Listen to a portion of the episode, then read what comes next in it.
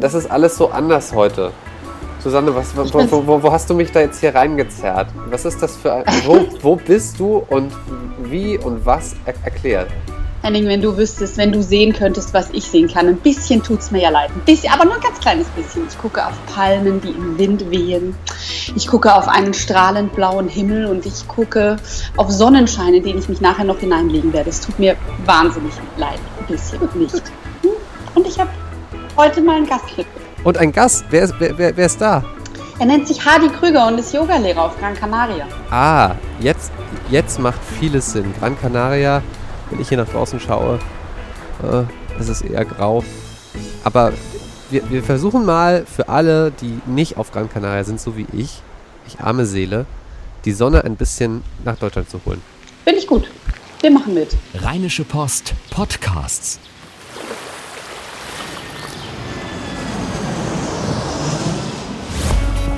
Gut Leben, der Podcast rund um Reisen, Gesundheit und alles, was unser Leben sonst noch besser macht. Dienstag, der 27. Juni 2017. Herzlich willkommen zu einer neuen Folge Gut Leben Podcast. Und heute muss ich sagen, zweimal Hallo. Einmal, einmal Hallo, äh, äh natürlich Ladies First, Susanne, hallo. Und hallo, äh, Hadi Krüger, hi. Guten Morgen. Ja, genau, guten Morgen. Also wir sind, äh, auch wenn ihr, also ihr seid eine Stunde früher dran, ne? Also hier ist es gerade 9.20 Uhr und bei euch ja, ist es 8.20 Uhr. Ganz genau. Wir sind äh, heute richtig früh dran und dafür richtig weit weg voneinander. Ja. Ähm, das Stichwort ist von der Insel aufs Festland. Wie weit ist es eigentlich weg? Ich habe ja, hab ja noch nicht mal, Thema Vorbereitung, noch nicht mal richtig auf die Karte geschaut, wo ihr eigentlich gerade seid. du, ich habe tatsächlich auch nicht richtig auf die Karte geschaut vorher. Ich würde einfach mal sagen, wenn man bei Marokko rechts abbiegt, ne, ist man da. Mhm, gar nicht weit vor Marokkos Küste, ungefähr 120 Kilometer liegen die Kanaren, die sieben Inseln. Eine davon ist Gran Canaria. Das ist quasi, es ist ja fast schon Äquator. ja, subtropisch. wie, wie, warm ist es gerade? Wir haben so circa 28 Grad. Die Sonne geht gerade auf. Und äh, das wird sich dann so bis zur Mittagszeit auf 35, 36 hochschrauben. Aber immer mit einem kühlenden Wind dabei sodass eigentlich der Schweiß auf der Stirn steht. Das macht eben die Inseln auch ähm, durchgängig für das ganze Jahr interessant, dass das Wetter, und deswegen kommen auch zum Beispiel die Festlandspanier aus ihren Städten in den Sommerferien, die gerade hier in Spanien angefangen haben, um diesen kühlenden Wind zu genießen. Und dabei am Strand zu legen, auf den blauen Atlantik zu schauen. Und dann ist hier diese phänomenale Düne, die Düne von Maspalomas, ganz groß, vier, fünf Kilometer weißer Strand.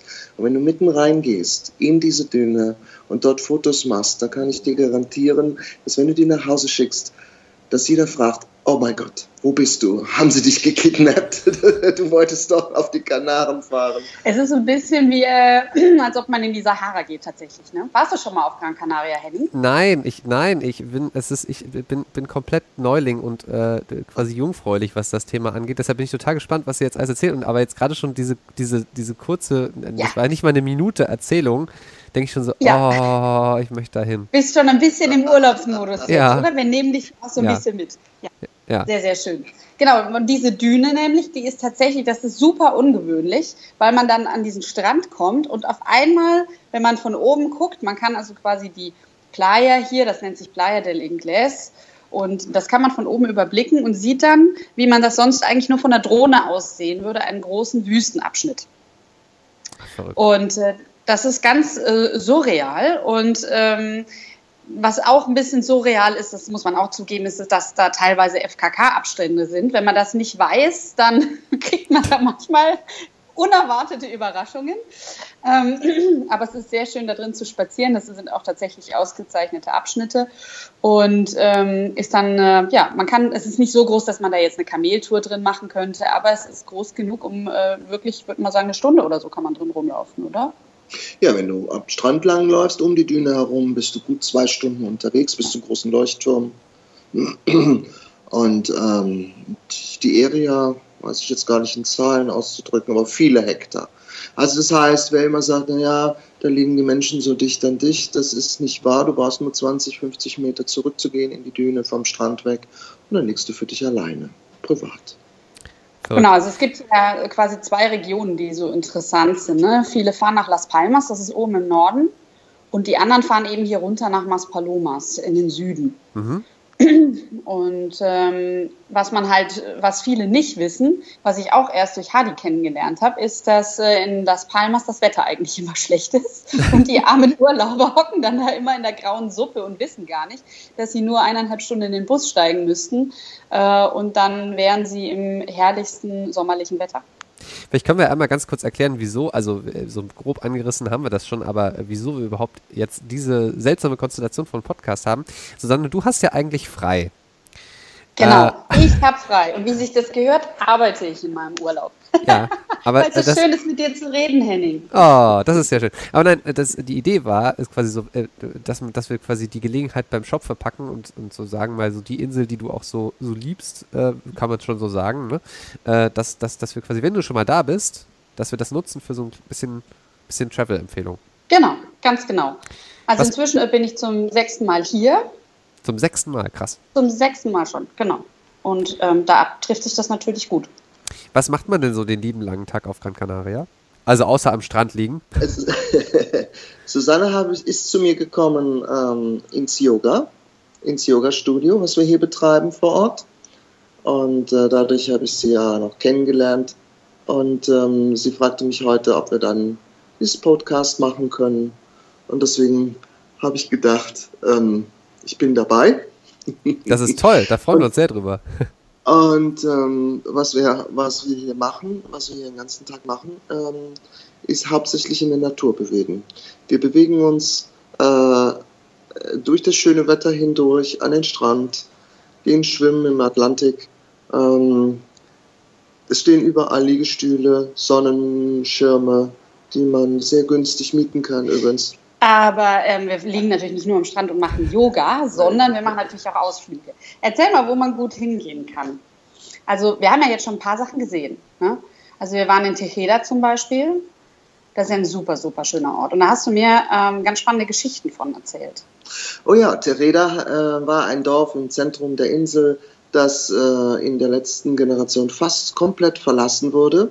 Die jungen Leute sind alle in die Großstadt gezogen und es verfiel. Und dann äh, hat eine Bürgermeisterin, eine Frau, die es wissen wollte, äh, sich wählen, hat eine Frau sich wählen lassen zur Bürgermeisterin und hat gesagt, wir machen jetzt hier ein großes Unternehmen draus, wir bringen das Dorf wieder auf Vordermann.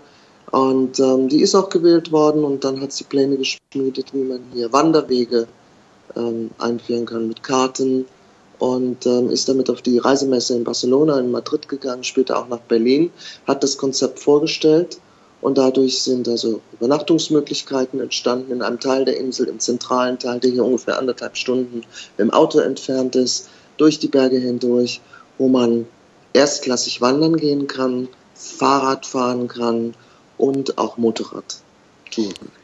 Also mhm. das ist, glaube ich, was, was man einfach unterschätzt. Ähm, hier, die meisten kommen her und legen sich an den Strand, aber es ist tatsächlich so, dass es im Inland von Gran Canaria super viel zu sehen gibt. Also dieses Tejeda das ist zum Beispiel super toll, wenn die Mandelernte, äh, Mandelernte, Mandelblüte da ist. Das ist, wann ist das? Im April? Das ist im Februar. Im Februar. Das ist natürlich super, super schön, ist alles rosa und ähm, da gibt es eine super äh, kleine Bäckerei, in der man äh, Marzipanstückchen kaufen kann. Da stehen die Leute Schlange bis draußen. Ist auch super leicht zu finden. Man läuft einfach die Hauptstraße entlang und guckt da mal ein bisschen in die Bäckereien rein. Dann findet man die. Ähm, eine andere Sache, die hier ganz toll ist, was ich zum Beispiel auch nicht wusste, ist, dass es eine ganz, ganz spannende Kultur hat, die so ein bisschen ähnlich ist und auch ähnlich fortschrittlich war wie ähm, die der Ägypter. Und der Canario, der Steinzeit-Canario quasi, der hat in Höhlen gelebt und da gibt es auch verschiedene Museen, in denen man das sehen kann. Es gibt ein Freilichtmuseum, was man auf jeden Fall, was sich auf jeden Fall sehr lohnt. Und dann gibt es noch ähm, so eine Art Museum, in das man total gut flüchten kann, wenn es äh, mal zu heiß ist. Ne, Ja, das große Dokumentationszentrum im Eingang vom Tal von Ayagauris Das ist auch bekannt für das Tal, wo man sehr viel die Höhlen besichtigen kann. Also dort hat es Siedlungen gegeben mit sozusagen 22.000 ähm, Felseigentumswohnungen in Höhlen. Das war ein großes Dorf und da sind ähm, äh, in einer dieser größeren Höhlen ist dargelegt worden, wie wunderbar diese Menschen hier gelebt haben. Äh, seit Tausenden von Jahren, vermutlich teilweise von Marokko rübergekommen, aber auch skandinavischen Einfluss, denn man fand ähm, äh, Skelette und Überreste aus den Mumifizierungen, die wie die Ägypter gemacht worden sind, wo man daraus schließen konnte, dass diese Menschen ähm, bis zu 1,90 groß geworden sind und auch ähm, sehr hellhäutig gewesen sind. Die haben hier Viehzucht und Ackerbau betrieben, ähm, gefischt und ähm, hatten ein eigenes System, ein König, ähm, ihre Medizin, Rechtsprechung, die Rechtsprechung der Weisen, der Rat der Weisen, bestehend halb aus Frauen und Männern, den Älteren. Das ist, ja, das ist ja alles, äh, das ist, das ist sehr emanzipiert und sehr modern klingt das auch alles. Also äh, ne? halb Frauen, halb Männer, das, äh, das, das, haben wir, das haben wir in Europa ganz viel nicht hinbekommen. es war eine sehr moderne Gesellschaft und das Interessante daran ist, dass ähm, die auch alles hatten, also Schmuck, Knöpfe äh, zum Leben, was du brauchst anzuziehen und so weiter und Töpfe und Keramik, aber alles aus Stein, weil es gibt auf dieser Insel keine äh, Erze, woraus du Metall machen könntest.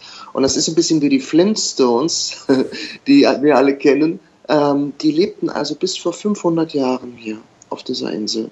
Und deswegen sind noch zu viele Reste davon zu finden. Also zerfallene Dörfer, die Höhlenwohnungen, äh, Bemalungen in den Felswänden, äh, Grabstätten. Atenara zum Beispiel ist eine der Grabstätten, die sich dadurch auszeichnet, dass gerade auf der Sommersonnenwende und Wintersonnenwende ähm, die Sonne zweimal aufgeht äh, über einen Berghain und der erste Sonnenstrahl beim Aufgang auf das Königsgrab zeigt. Und so wurde das auch gefunden. Und das ist alles so ein bisschen versteckt. Wie gesagt, Gran Canaria gilt hier in Deutschland immer so als Touristeninsel und ein Prozent ähm, dieser Fläche hier in Gran Canaria, 50 mal 50 Kilometer ungefähr in dem Ausmaß, eine runde Insel, das konzentriert sich auf Playa de Ingles, wo wir eine tolle Infrastruktur haben, aber sobald du halt in auch nur 20 Minuten von hier in die Berge gehst, siehst du phänomenale Botanik, ähm, die, äh, Susanne hat es schon erwähnt, äh, Strukturen von Felsen wie Rocky Mountains. Und wenn du dann wirklich die Augen aufmachst und in Bergfeste reinfährst, äh, wo Veranstaltungen sind, wie die Mandelblüte, wo, du, wo du diese Überreste der in den Höhlen siehst, was du alles betrachten kannst, wo du überall reinschauen kannst, was gut dokumentiert ist übrigens, ähm, die Wege, wo du hinfährst, und wenn du mal nicht weißt, dann fragst du einfach einen Kanario. Ich bin von dir ja auch schon die Berge hochgejagt worden. Ja. Trotz meiner Höhenangst durch die Canyons von Gran Canaria. Und das Gute ist, dass es hier aber auch super leckeres Essen gibt, Henning. Okay, das heißt also, am Ende gibt es eine gute Stärkung. Was ist so? Am äh, Ende gibt's was, was, was, isst du, was isst du am liebsten, wenn du dort bist, Susanne? Ja, also ich esse ja äh, wahnsinnig gern Tintenfisch mhm. und es gibt hier etwas, das nennt sich, wie nennen die sich? Chipirones? Chipirones. Chipirones, das sind diese kleinen weißen Taschen. Ah. Äh, Tintenfische, weißt du, die unten so Tentakeln haben und die füllen die und äh, grillen die entweder einfach auf dem Grill oder sie füllen sie noch und braten sie und ähm, das ist hier so eine Spezialität und das ist super lecker. Ähm, das kann ich auf jeden Fall sehr empfehlen. Und dann gibt es hier einen Weißwein, der ist auch sehr gut, der nennt sich Wiener del Sol und der ist unheimlich frisch und wenn man dann Chipirones und diesen Weißwein kombiniert, also dann kann man eigentlich schon fast, kann man eigentlich schon fast gar nichts mehr falsch machen. Das klingt sehr, sehr toll. Was ist denn, aber das ist ein gutes Stichwort, weil das würde ich mich jetzt so fragen, ich als unbedarfter äh, deutscher Tourist, ja, äh, es gibt ja auch genug Tourist Traps, äh, also eigentlich an jedem Ort. Das gilt, glaube ich, für jeden touristisch besuchten Ort. So, was ist, was ist, was kann man falsch machen, wenn man das erste Mal nach Gran Canaria kommt? was kann man falsch machen? Nun, man kann die Sonne unterschätzen. Und am ersten Tag sich gleich in die Sonne legen, ohne Sonnenschutz, ist keine gute Idee. Du siehst sehr schnell aus wie ein Lobster und das kann es dann auch gewesen sein, wenn du nur eine Woche da bist, weil es ist afrikanische Sonne. Auch wenn sie, wenn es nicht so heiß hier ist und ständig angenehm von der Temperatur her, du merkst gar nicht, äh, wie schnell du hier verbrannt bist. Also allererste ist guten Sonnenschutz und Sonnenschirm.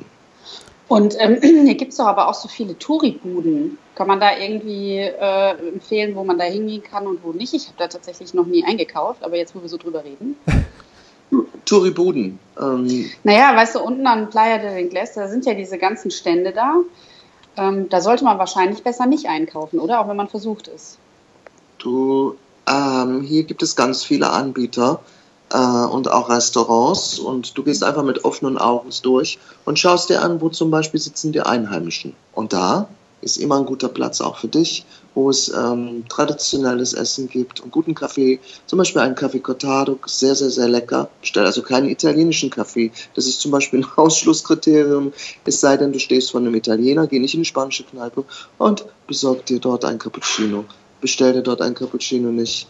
Das macht keinen Sinn. Aber Kaffee Cortado zum Beispiel, und der macht hier ungefähr für einen Euro, ist auch nicht, ist keine teure Angelegenheit zwischendurch. Immer eine gute Wahl. Schau einfach, halt die Augen auf und ähm, sortiere aus. Du hast ja die eigenen Kriterien, was gut ist und was nicht. Du siehst es. Schau auf die Teller, die serviert werden. Ähm, guck, ob die Preise ausgezeichnet sind. Und vielleicht kann man sagen, lass dich nicht auf irgendwelche Geschäfte ein, Hotelzimmer äh, für vier Wochen zu kaufen, sogenannte Sharing-Projekte ähm, ähm, das ist immer mit Ärger verbunden. Mhm. Ja? Ist es denn generell, Susanne, so aus äh, auch mit, mit deinem Blick so, du äh, als äh, Reisejournalistin quasi, äh, ist das eine teure Insel? Ist das so Durchschnitt? Ist das, wie, wie würdest du das einschätzen? Also ich finde sie nicht so teuer. Ich finde, wenn man ein bisschen weiß, äh, also wenn man jetzt nicht in die Läden geht, die jetzt so total touristisch sind, ist natürlich klar, man zahlt wie überall. Wenn du direkt am Strand essen willst, zahlst du immer ein paar Euro mehr. Dafür hast du aber natürlich ähm, dann auch den tollen Blick. Ich finde aber insgesamt ist sie nicht teuer. Ähm, es ist ja am Ende des Tages Spanien, das heißt, man kann hier wirklich für 10 Euro sehr gut essen. Ähm, es gibt hier ähm, in Playa del Ingles oder in Maspalomas gibt es zum Beispiel so einen kleinen Laden, der heißt Mojo Cilantro. Das ist so ein kleiner Geheimtipp. Das ist eigentlich so eine, man könnte sagen, eine kleine LKW-Fernfahrerkneipe, die erkennt, das erkennt man aber nicht. Ähm, weil das nicht so aussieht wie bei uns in Deutschland, sondern es ist einfach nur ein Restaurant mit ein paar Tischen draußen und äh, man hat ein paar Sonnenschirme und kann da gut sitzen und ähm, kann dann dort, also wir waren gestern erst da und haben mit Getränk gemeinsam für ein gutes Essen 20 Euro bezahlt. Da kann man dann wirklich nicht meckern und das ist definitiv nicht teuer, sondern ich würde sagen, das ist äh, unteres, mittleres Reiseniveau. Ähm, wobei die meisten hier, muss man halt auch wissen, gehen natürlich in die Hotels und haben Buffet. Hm. Meine doofe Frage, ich kenne mich da einfach nicht so aus, äh, und das ist, das ist ja nun Atlantik, ne? Kann man da eigentlich schwimmen ja. gut im Meer oder ist das eher so. Boah, hm. Henning, es ist so schlimm. Bist du kälteempfindlich? Nö, ich bin. Wenn du ins also Wasser also ich, nö, das geht schon. Du bist ja auch Schwimmer, ne? Du hast da eins voraus, du, du, dir, du, dir ist das egal, Hauptsache nass. Naja, also egal nicht, aber äh, also ich würde es glaube ich schon aushalten. Aber wie kalt ist es denn? Ja, also im Moment sind es so 21, 22 Grad, da fange ich ja, bin, bin, ich ja schon pinsig, ne? Da Ach, das ist, das ist ja gar nichts. Ach ja, siehst du, ich habe hab doch gewusst, dass du jetzt sowas sagen willst. Ja. siehst du, und da ist es auch schon. Weißt du, ja. weißt du so richtig, richtig, richtig kalt ist so äh, in, der, in der Ostsee irgendwie so im, im Herbst ja. irgendwie bei 16 Grad. Das ist kalt. Ja, das ist wirklich kalt. Ich war auch mal, äh, ich war auch mal bei Neuse in Neuseeland bei 16 Grad im Wasser und musste immer wieder rein, weil ich mit Delfinen geschwommen bin. Und das war, ich hatte hinterher blaue Lippen. Ich war wirklich, also durchgefroren. Da hast die, du recht. Die, die Delfine haben wahrscheinlich schlimm. nicht gefroren. Aber ist das denn. Nein, also die ich, haben nicht gefroren. ich meinte jetzt auch so von, von Brandung und von Wellen und so. Das ist ja nicht immer überall möglich ja. so gut. Ja, also es ist tatsächlich so, man muss ein bisschen kämpfen, um ins Wasser zu kommen hier, weil man hat eine relativ starke Brandung, es ist aber völlig machbar. Also es ist einfach nur, man muss halt ein bisschen reinhüpfen und sich ein bisschen mit dem Körpergewicht gegen die Wellen schmeißen. Es ist dann auch eine super angenehme Abkühlung. Also ne, man stellt sich ja immer nur die ersten drei Meter so an und dann ist es eigentlich so, weil die Sonne so heiß ist, mit 35 Grad bist du eigentlich ganz froh, ähm, wenn du mal sozusagen kurz ein kleines bisschen kaltes Wasser spüren kannst. Was man aber nicht unterschätzen sollte, ist tatsächlich ähm, die Schiffstour, die es hier gibt. Es gibt hier eine super tolle Schiffstour, da kannst du Delfine gucken, das fällt mir gerade ein bei dem Stichwort. Allerdings, ähm, gerade weil, ähm, weil das Meer so heftig ist, ist es tatsächlich so, dass die allermeisten super seekrank werden. Und das ist auch so ein Geheimtipp. Also bevor man, wenn man vorhat, das zu machen, Delfine gucken, fahren, vorher unbedingt in die Apotheke und entweder Reisekaugummi mitnehmen oder eben was gegen äh, hier Reiseübelkeit, weil ansonsten ist es sehr wahrscheinlich, dass man die Fische nicht nur guckt, sondern sie auch füttert. Hadi, du, du wohnst ja, du wohnst ja auf der Insel. Gilt das auch für Leute, die sonst von sich behaupten, dass sie nicht seekrank werden, ja? Äh, ja, in der Tat. Also es ist wirklich, wir haben das einmal gemacht und Hadi war super schlau. Der hat gesagt, ich gehe nicht auf dieses Boot ohne Reisetabletten. hat sich also mit allen Hacken und ich habe gesagt, wir sind schon so spät dran. Er hat gesagt, nein, es ist mir alles egal, wir müssen noch in die Apotheke. Und dann habe ich gedacht, na ja, also ich weiß nicht. Und habe dann am Ende aber gesagt, gut, komm, wenn er sich so querstellt, ich nehme jetzt auch eine Pille. Und am Schluss war ich sowas von froh, weil wir waren von, ich würde mal sagen, 30 Fahr Mitfahrgästen, waren wir, äh, gehörten wir zu den zehn, die nicht entweder kotzend sich abwechselnd in die Toilette geschmissen haben oder über die Reling gehängt haben. Also Eie. es war wirklich es ist wirklich extrem. Und man sollte auch, kleiner Tipp, vielleicht nicht zu nah an die Reling gehen, je nachdem, wie stark der Wind und Wetter gerade sind auf dem Ozean. Wir hatten tatsächlich eine Frau, die ist komplett mit Meerwasser überspült worden, weil die an der Reling stand. Ja. super. Die stand plötzlich im klickschnassen Kleid da. Aber nicht über Bord gegangen, das ist doch gut. Nein, um Gottes Willen. Nein, nein. Aber das ist auf jeden Fall, ähm, das ist so, so ein Geheimtipp, das muss man wissen. Und die Bootsbetreiber, die garantieren dir, dass du auch ähm, Delfine auf der Fahrt siehst. Und sollte das ausnahmsweise mal nicht der, Fahrt, äh, der Fall sein, ähm, das ist bei mir jetzt erst einmal vorgekommen, auf vielleicht 50 Bootstouren, dann äh, bekommst du ein Ticket geschenkt, sodass du nochmal fahren kannst. Das ist eine ziemlich faire Lösung. Das stimmt. Und mit ja. ganz, ganz viel Glück, mit ganz, ganz viel Glück siehst du auch Wale. Das ist, das ist toll. Das, das, das habe ich in den USA ja mal einmal erleben dürfen. Äh, und das ist, ja. echt, das ist echt eine ganz, ganz tolle Erfahrung. So, ich glaube, da ist jeder, jeder, der das dann erlebt, der ist dann komplett raus aus seinem alltäglichen Wahnsinn und einfach nur komplett bei der Natur. Das ist echt ein super Erlebnis, sowas. Also von daher äh, kann ich das gut nachvollziehen. Mich würde noch interessieren, Hadi, wie, wie, wie, wie bist du drauf gekommen, äh, auf die Insel zu ziehen? Und weg aus Deutschland? Aus dem schönen kalten Wetter hier. Aus dem schönen kalten Köln. Aber beruflich hat es mich immer durch die ganze Welt getrieben und das meistens in, in, äh, in Gegenden, wo schönes Wetter ist. Und da habe ich das sehr schätzen gelernt, die 20 Jahre. Und ähm, jetzt habe ich mir die Weltkarte vorgenommen, weil äh, ich sozusagen in, ja, wie soll man das sagen, Frührente gegangen bin, kann man so sagen. Yoga, anstatt äh, Yoga-Lehrer statt richtiges Arbeiten. Yoga-Lehrer statt richtiges Arbeiten, genau, das ist ja keine Arbeit. Und dann ähm, habe ich mir sehr genau angeschaut, nochmal ein, zwei Jahre lang bin durch die Länder gefahren, die ich ohnehin schon kannte, um nochmal auf Herz und Nieren zu prüfen, wo möchte ich genau leben. Ganz klar, dass äh, Deutschland so schön ist, wenn man dorthin in den Urlaub fährt. Das muss man nicht von dieser Sparte hier mal sehen ähm, ist es doch auch so, dass das Wetter einfach ungenügend ist. Und dann habe ich das mit dem Zirkel genau abgemessen und habe gesagt, okay, das sind die, die Kanaren, die ein Wetter bieten, was nicht so heiß ist, was durchgängig ist. Ne? Viele Inseln haben ja auch einfach nur eine Saison, die dauert nur vier, fünf Monate und dann werden sie wieder zu kalt. Nee, hier hast du durchgängig Frühling und es ist nicht zu heiß. Unter Temperaturen äh, ich sag mal, von 14, 15 Grad im Winter. Und man hat eine gute Infrastruktur. Und du ne? hast eine tolle Infrastruktur.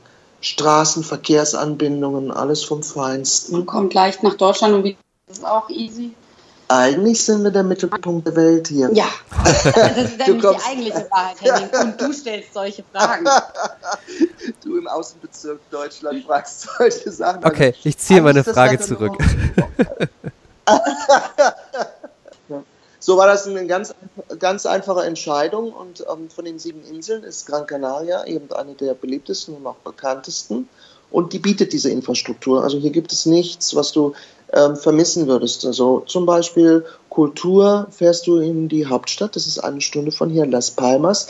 Das sind 450.000 Einwohner, hat übrigens auch einer der Top 10 schönsten Strände Europas. Das ist ja riesig groß, das, das, hätte ich jetzt gar nicht gedacht. Ja, 50 mal 50 äh, Kilometer in so einem Karree ist das. Und ähm, in dieser Hauptstadt Las Palmas hast du nach Cannes und Nizza zum Beispiel die interessantesten Filmfestspiele.